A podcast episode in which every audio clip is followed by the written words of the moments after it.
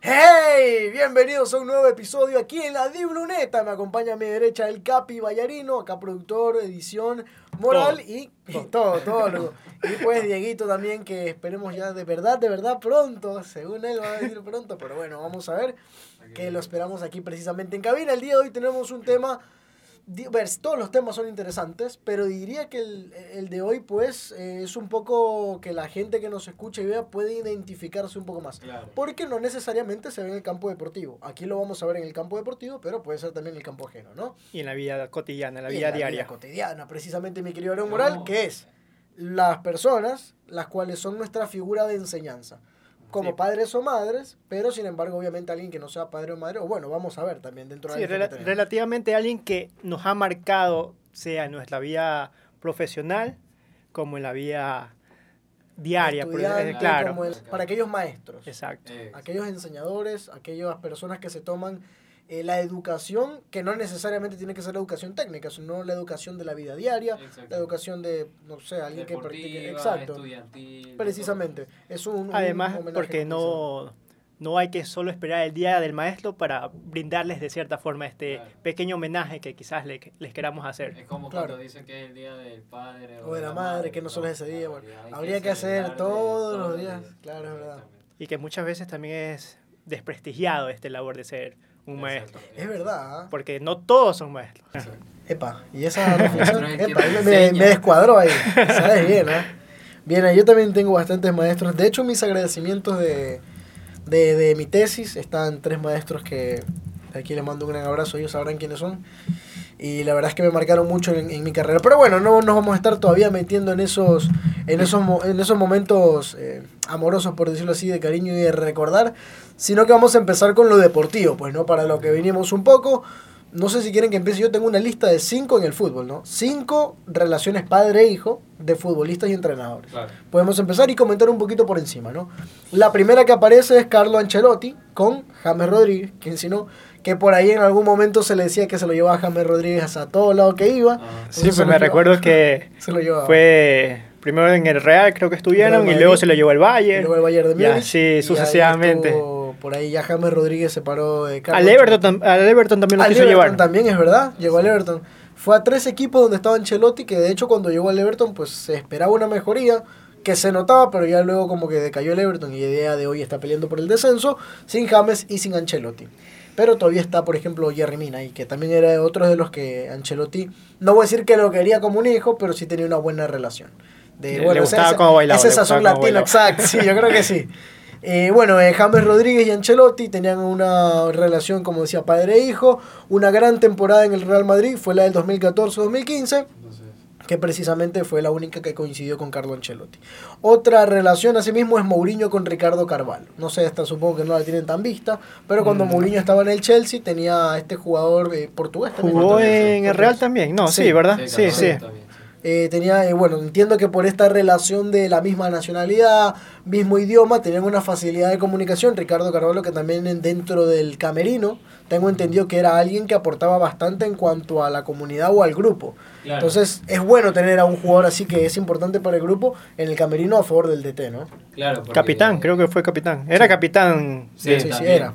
Y también son esos jugadores que también marcan a, a los más jóvenes.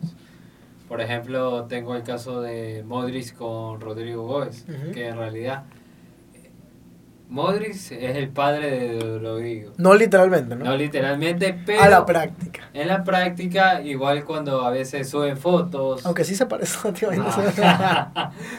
Cuando suben fotos sí se comenta como gracias papá por, por el entrenamiento, de nada hijo, cosas así.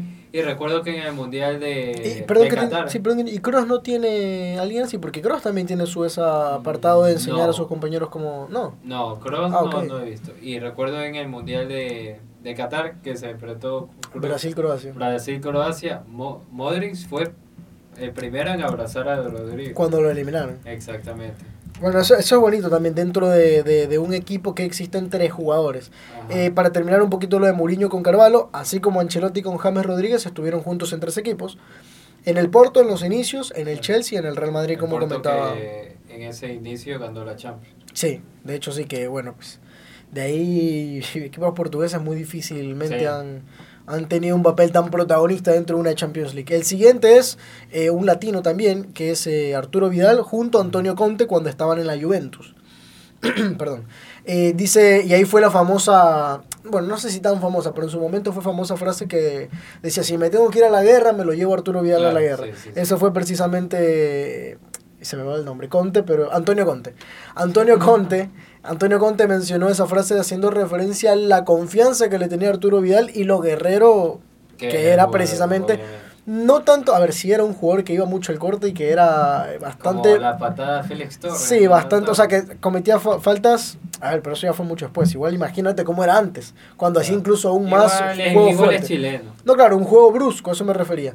Entonces, eh, No, no, no, no, tanto, no, lo- yo creo que Conte no lo hacía tanto por eso, sino porque ya sabemos que Conte es un entrenador que exige tanto a sus jugadores Claro. y encontrar a alguien como Arturo Vidal que quizás sí se exigía a lo que él esperaba y aún así peleaba todos los balones, Claro, sí. O Di- sea, se te Arturo convenció Vidal totalmente. las como le dicen, el rey Arturo también. el rey Arturo, es sí. como que un emblema de la selección chilena. Yo creo que va a seguir estando en la selección chilena. Así que yo creo que jugadores como Arturo Vidal, no hay muchos que sean unos líderes que sientan bien la camiseta de la selección. Pero sabes que ahí lo podemos llevar a otro debate, ¿Cuál? de ser líder. ¿Tú crees que Arturo Vidal fue un buen líder?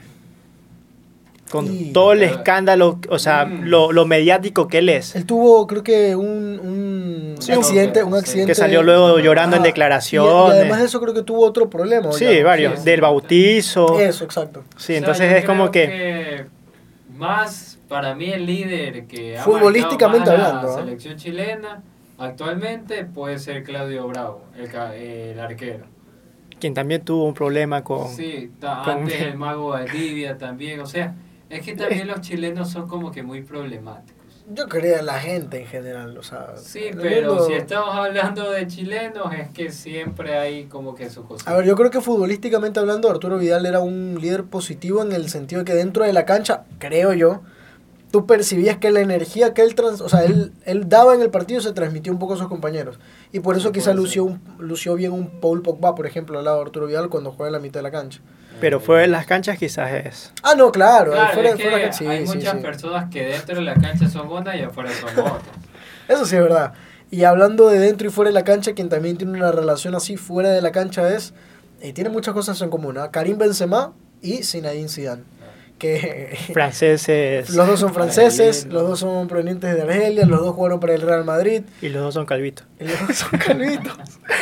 Eh, que bueno, Zidane decía, bueno, menciona y todavía entiendo que tiene esta relación con Karim Benzema acerca de que es alguien que Mejor siempre le agradó. El mejor nueve de la historia de Francia, dijo, y que siempre le agradó fuera de las canchas y han tenido una relación fuera de las canchas. Pero hay que recordar que también Karim se perdió el mundial pasado por los problemas que tuvo con su compañero Valbuena. Y en este mundial no fue por una lesión. Eso sí es verdad, que bueno, al final decían, eh, no, él todavía puede regresar, él todavía puede ir, pero parece ser que no lo tomaron en cuenta porque ya creo que Claro, llegaba a la o sea, final igual. Porque sí, sí llegaba a los cuartos de final porque ya se había recuperado de la lesión, pero no lo quisieron volver a llamar. Porque él sí estaba en la lista de convocatoria para el mundial. O sea, Ujú. él tranquilamente puede tener una medalla de segundo lugar del mundial sin jugar ningún minuto. Pero por estar Porque bancarte ese segundo también es el mejor. Exactamente. ¿Cómo, cómo, cómo, cómo? Bancarte ese segundo también es el mejor. No es también ser campeón, ¿no? La canción de Cebollita. Bacán es el segundo también en ser campeón. Algo así, Ya, ¿no? pues. así, ¿no? Aquí van a escuchar un pedazo. Ah. No, ya, ya me llamaron la atención que quién me creo, que ando poniendo que pongan imágenes, que hagan efectos de edición, que mucho trabajo, ya, pues ya no podemos. No, mentira. no se mentira. puede, no se puede. No, ya es verdad, Por- mucho trabajo, después me va a tocar a mí editar y ahí ya voy a ver, voy a ver las costuras. No, Eh, no, algo más que... eso es por la derechos de autor. Ah, bueno, sí. Eso es un pequeño gran detalle, también es cierto. Bueno. Luego nos censuran, Eh, no, iba- nos bajan el capítulo. Otra cosa que es muy importante, No, que no, se me olvidó, una cuestión que es muy importante que se me olvidó mencionar de Zidane y también de Karim Benzema, es de que ambos han ganado un balón de oro. Ambos han ganado un balón de oro y creo que eso es una... también. Sí, bueno, también. Benzema tiene cinco Champions. A ver, creo que me parece que uno, lo- mientras lo dirigía, ganaron Champions los dos, ¿no? Claro. Uno jugando y el otro y, otra cuestión que no tienen en común, pero que sí tiene Karim Benzema, por ejemplo, es el, el entrenamiento especial que tiene, precisamente con las máquinas eh, de F. Porque tiene un gran desempeño futbolístico, balón de oro Karim Benzema, si quieren ser como este gran y crack jugador francés, que decimos argelino y todo lo demás, tienen que precisamente contactar a FIT, el mejor gimnasio en el Ecuador para los mejores resultados. Entrena en menos tiempo para conseguir mejores resultados. Y yo vuelvo a preguntarte, ¿cuándo vamos? Y eso es una excelente pregunta para un próximo capítulo. Ya iremos. Algún día. Y para cerrar también esta lista está Daniel Pasarela y Ariel Ortega. El Que Ortega. sí, que a ver, mundialmente, voy a decir que no son tan, no voy a decir que no son tan conocidos, pero en comparación a nombres como Zinedine Zidane, como Claro. No, pero el burrito, ¿quién no conoce Ancelotti, burrito? Exacto, son muy conocidos. Daniel Pasarela, argentina. histórico argentino, Ariel Ortega también otro histórico argentino. Y bueno, precisamente son los que terminan esta lista, coincidieron en River Plate de, de Argentina. Y bueno, pues la relación, yo creo que todos tienen algo en común, ¿no? Que tienen esa, y por eso precisamente la lista es así. Ese tipo lleva, llevarse como padre e hijo, alguien que aconseje al otro, un tutor y un tutoriado, ¿no? En este caso, Pasarela y eh, Ariel Ortega. Con esto culminamos la- esta pequeña lista de los cinco jugadores y entrenadores con este tipo de relaciones. Yo tengo otra lista para la NBA que se suele ver Porque yo mucho también más. tengo uno. Sí, sí, uno pero, creo que es... pero esto es para después lo que iba a decir, que es Bueno, acerca de los padres, literalmente padres e hijos. Ah, bueno. Pero, bueno, pero bueno, antes de ir bueno, a eso, sí. vamos a, a, los... a Sí, los o sea, yo creo que tengo uno muy particular y uno que creo que todos van o conocen, que es el famoso caso de Ferguson. Ferguson con Sí. Cristiano Ronaldo. Sí, que sí. sabemos que en un Creo que partido amistoso Esa entre es la, la, la, Sí. la razón por la que estamos haciendo el episodio. Claro, creo. Claro, sí, Creo que, es lo más lo que más ha marcado yo creo el que más he escuchado que un, justo en un amistoso entre Sporting de Lisboa con Sí, el sí. Manchester United allá en qué año, me recuerdan, ¿no? Uy, Uy, Bueno, un- algunos años. Sí, algunos años, apareciendo en sí. pantalla. Ya en algunos, en algunos años, eh, Ferguson quedó totalmente enamorado con la, con la gambeta del portugués y desde ahí hizo todo lo posible para que el Manchester pueda adquirir de sus servicios. Y bueno, ya el resto es historia, ya creo que todo el mundo lo conoce, todo lo que lograron, incluso en, en la Copa de, de la, Europa, la Eurocopa, ¿verdad? Sí, Que quedó campeón Portugal. Vimos cómo Ferguson. estaba Ferguson y el abrazo que se dieron ahí. 2003 puede ser. El año, el sí. año 2003, sí. En donde Ferguson se enamora de... Es que han jugado aparentemente varios partidos por Champions League y amistoso. es amistoso. Sí, fue un amistoso. Eh, 2003 puede ser, sí.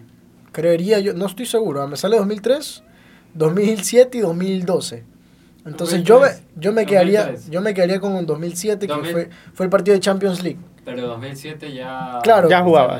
Claro, pero entonces 2003 que fue el amistoso que ustedes Claro. dicen. Claro, yo no lo tenía en cuenta, pero sí, bueno. sí, fue en el 2003. Que llegó, llegó al camerino enamorado diciendo que tenía Eh, que ser del... Y terminó siendo, la verdad. Sí. Y, Sí. y qué buen ojo que tuvo ahí eh, Sir Alex Ferguson, que hasta hace no mucho. Me parece que tuvieron otra escena así mismo en una cancha en donde, bueno, no, no sé si igual a, a la primera vez, pero que todavía se notaba el cariño entre estos dos jugadores. Digo, no hace mucho hablando de... Incluso en declaraciones de Cristiano lo ha mencionado, por que ha supuesto, sido una claro. persona que lo ha Claro, marcado mucho y que ha claro, sido claro. como un papá para él. Ya. Claro, Sí. porque recordar que Cristiano Ronaldo perdió a su papá cuando él era muy joven, porque el papá era alcohólico. Y como que con Ferguson... Era alcohólico. Sí, y con Ferguson sí pudo como que tener, Tener esa una conexión, relación. una relación de padre e hijo. Porque recordemos que Ferguson es uno de los mejores entrenadores Claro. del mundo. Y es el Muchos último, y para mí... historia. 20 años en el Manchester. Muchos Y para mí es el, el- el técnico del Manchester que más cosas ha ganado, que, No, sí, que sí, lo ha llevado a, a ser top, por decirlo así. Y yo creo que en realidad este Ferguson ayudó mucho al Manchester y muchísimo a Cristiano Ronaldo, que ahora sabemos que es para algunos el Una mejor jugador del mundo, para otros Es un fenómeno, Messi, o sea, es un fenómeno. que- Es fuera de este mundo al igual que Messi. O sea, yo creo que es un es No, absurdo no quizás compararlo, comparar, exacto. exactamente, Son no dos grandes jugadores que merecen el respeto. Así es. Efectivamente. Efectivamente, un debate para otro episodio. No. Eh, pasamos si quieren con los de la NBA o No, no, que yo- no sé si han terminado ustedes con sus Eso, nombres. Yo tengo otro, yo tengo otro, Sí, que sí, es el de, el tema, sí. el de Riquelme con Bianchi. Ah, bueno. Y esa es una historia muy peculiar porque eh, cuando Riquelme se fue a Argentinos Juniors se molestó un poco con, con Bianchi. Por- Riquelme con Bianchi. Sí, porque decía que Bianchi no hizo nada de cierta forma por defenderlo ante las críticas y ante la directiva. Ya, creo que era en el 2000, no recuerdo muy bien. eh, esa vez que volvieron a coincidir, 2010, no, 2012. Ok. Vamos Ya. a dejarlo más o menos Sí, por esa por, fecha. por- no, no Sí, cuando creo que es 2012 cuando Riquelme vuelve a Boca y en una Copa Libertadores le marca un golazo al Corinthians. Creo que era 2012. Sí, ya casi ya estaba retirándose, Ya, sí, colgando los retirando, botines. sí. Por eso, eh, por estas eh, cosas de que Bianchi no lo defendió, no hizo nada por él, entre comillas, cuando él lo, lo, lo vio como, lo veía como un papá, se disgustó un poco y fue cuando ya se dirigió a Argentinos Juniors. Sin embargo, luego se volvieron a recontar y creo que todos los vimos, fue en un partido amistoso, creo que fue la despedida de Palermo, ya Sí. que fue con un abrazo muy caluroso entre ellos dos, que, que se llevó la noche y quedó Claro, plasmada que para... siempre- o sea, yo creo que cuando un entrenador o una persona te marca, no es fácil como que quitarla de tu vida, por ejemplo. Y, y es, ¿sabes qué? Es normal, o sea, creo que hasta uno, Claro. uno de- o sea, las personas con nuestros propios papás a veces nos disgustamos y es como que, ah, no te hablo porque estoy molesto, pero ya luego se pasa. Sí, Ya. normal, es algo que pasa normal. Yo tengo este un caso de yéndonos al ámbito nacional. Jorge Célico con la selección sub-20, Es un buen caso también. el sudamericano. No, la selección jugó- sub-20 o la selección ecuatoriana en general con los muchachos de la sub-20, así sería. Sí, con los muchachos de la Pero sí. sub-20, claro. Y Alfaro. Porque, porque hay algunos, No, pues en el sudamericano sub-20, que fue en Chile, que quedó Claro. campeón justo Claro, o sea, sub-20. aclarando un poco, o sea, los que a día de hoy son de la selección Mayor. pero que en su momento fueron sub-20 con, con Célico, eso es a lo que te refieres, ¿no? Claro, sí, como Ya, ok, ok. Gonzalo Plata, Sí, sí, sí, sí. este Leonardo Campana y también recordar que Célico fue con no un padre, pero sí como que una gran, gran influencia en estos muchachos que tenían 18, 19 Claro. años, pues. Su primer entrenador, ir, ir a un mundial, quedar terceros en el mundo. Célico es una de las personas que ha marcado a muchos jugadores, no solo los de la sub-20, porque en realidad para mí Célico es un buen director técnico. En especial los de Barcelona. Qué bien que los marcó. Ahí en Barcelona no creo que tanto, pero bueno, sabemos que dirigir a una a muchachos de 17, 18 Bueno, cuando años estuvo en la Católica. Sí, En la Católica hizo un buen desempeño. Y, Galíndez, por ejemplo, a nuestro arquero actualmente. Y yo creo que... bueno, Tampoco era muchacho, muchacho, pero... no, pero... Y te puedo decir también de Pellerano, en Independiente del Valle, con los muchachos, Sí. Kendry Páez, Mina... Eso- esos Pellerano de 41 eso es años, que creo que es mayor que... Que el técnico, sí, tiene 38, Anselmi. Anselmi, sí, claro. Que bueno, Pellerano, se, yo creo que el próximo paso es, se va Anselmi y Pellerano inmediatamente Total, al banquillo. Y él es también un líder. Él sí es un líder en Independiente Positivo, un líder positivo. Y en la media cancha, porque cuando está en la cancha y cuando está en la banca... Influye, como- influye. influye. Y es, eso es una- lo que- es literalmente la extensión del técnico en la cancha, que es lo que muchos, muchos sí. entrenadores En buscan. realidad, Pellerano para mí es una de las personas que, que solo con verlo sabes que, que es un líder, que lo debes de respetar y todo. Y yo creo que con más los muchachos independientes del Valle, que, que sabemos que salen desde muy jóvenes, como Paez, con 15 años ya juegan. El propio Marco. Angulo que compartieron posición y lo terminó de pulir y de darle los mejores consejos o sea, yo creo que para tener una base, por lo menos, y poder No, salir de Ecuador. Eh, bueno, yo eh, ya vamos, podemos pasar con lo de NBA si quieren. Claro, sí. Ya aquí un apartado en donde eh, sería un poco padres, o bueno, literalmente, los padres y sus hijos, no tanto que hayan jugado juntos, pero que hayan por lo menos jugado el mismo deporte, ¿no? La NBA hay muchísimos casos así. Y de hecho hay el día de ayer, o al menos estos días, eh, se ha estado hablando también sobre jugadores, bueno, estos días, estos últimos años en realidad, se ha estado hablando sobre los jugadores con mejor desempeño en la NBA. Entre esos está Stephen Curry, que es el, creo que, mayor referente de Golden State Warriors de- El durante- máximo durante- anotador de triples en la historia Así de es. la NBA. Durante estos últimos, eh, estas últimas eh, temporadas que ha tenido el equipo de la NBA, precisamente padre del Curry y Stephen Curry. El padre jugó desde el 86, 1986 hasta el 2002, y el hijo ha empezado a jugar desde el 2009 hasta la actualidad. Algo pasa con uno de sus compañeros de equipo también, que es Clay Thompson. El padre, siendo Michael Thompson, jugó de la N- en la NBA desde el 78 al 91 y Clay Thompson juega desde el 2011. Y así hay bastantes también nombres como por ejemplo Luke Walton con su padre que también jugó por el 87, Rick Barry con Brent Barry que jugaron de, eh, el 65 al 80 y su hijo del 95 al 2009.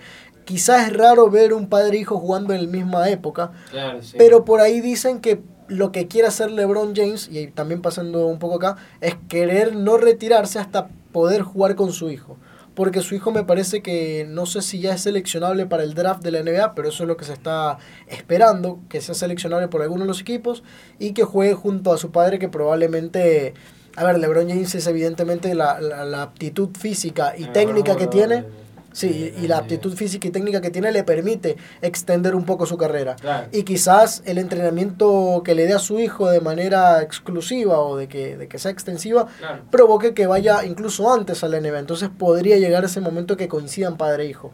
No sé si ustedes en el fútbol, sé que me parece que hay casos. En el fútbol hay un caso, o sea, actualmente el arquero de Dinamarca, Ajá. que es, ahorita sí se me escapa el Es nombre, Michael. pero su papá también. Peter fue- Michael y Su Casper papá y su abuelo, sí, Todos tienen ya... Como también ¿Qué? la familia de Marco Alonso. Como, que- antes que pasemos, como curiosidad, los, los Michael en Dinamarca es tienen, Michael, sí, tienen una, una forma curiosa de atajar los balones. Cualquier arquero pone las dos manos así y la tapa con el pecho. Ellos las ponen, bueno, no sé si se puede, pero lo voy a intentar hacer así. Las ponen como que un poco cerradas y el balón entra por el apartado de los codos. Esto no sé si es mucho pedir, no sé si es mucho pedir, pero eso de ley está en YouTube. Pones Michael tapada, lo que sea, y te sale el video como ellos tapan por los codos entre el balón. Es, es rarísima, pero pare- aparentemente muy efectiva porque no dejan rebotes. Claro, también Ahora sí. este, la familia de Marco Alonso, Marco Alonso. que el abuelo, el papá y ahorita Marco Alonso este, juega en el Barcelona de España. Y justo el abuelo y el papá jugaron en el Madrid. Ah, sí. Y Marco Alonso, eh, su sueño era ir a jugar al Real Madrid. Pero bueno, Está en el ahorita Barça. está en el Barça. Pero Pero, nadie sabe para quién trabaja. pero es el tema de que- Mercenario, mercenario. Puede ser. De que padres, hasta abuelos, abuelos, padres e hijos, siguen la misma progresión. Por ejemplo, ahorita, ¿qué, qué podemos decir? El sueño del hijo de Cristiano Ronaldo, jugar algún día con su papá profesionalmente. Que creo que también hay bastantes futbolistas así. Aquí en Ecuador. Ceballos, lo Aquí, sé. aquí en Ecuador, Ceballos sí Ay, llegó a jugar. eso contra sí no estoy hijo. seguro. La- ah, contra puede ser, sí. Contra Con su hijo no estoy seguro. Sí, Pero o sea, no ¿quién- fue con. un, un ejemplo que sí ocurre. Quito. Sí, creo que por lo menos un partido tuvieron o algo así. Creo, no, no, no estoy seguro, pero Creo Bueno, chequear Puede, puede ser, sí, con el hijo mayor que ahorita está en MLE.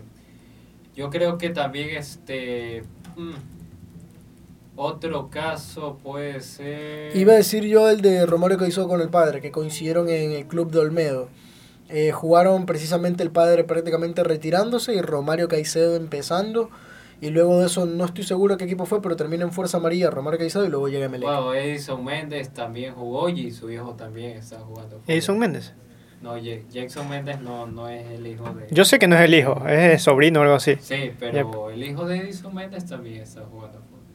Ah, ya, pero no que jugaron juntos. No, no, no, Ah, bueno, no, pues el Edison Méndez. Mira, yo tengo un caso en cambio en el tenis. Eh, los indios, sí, los indios Krishna, Ramanathan y Ramesh. ¿Cómo, cómo, cómo?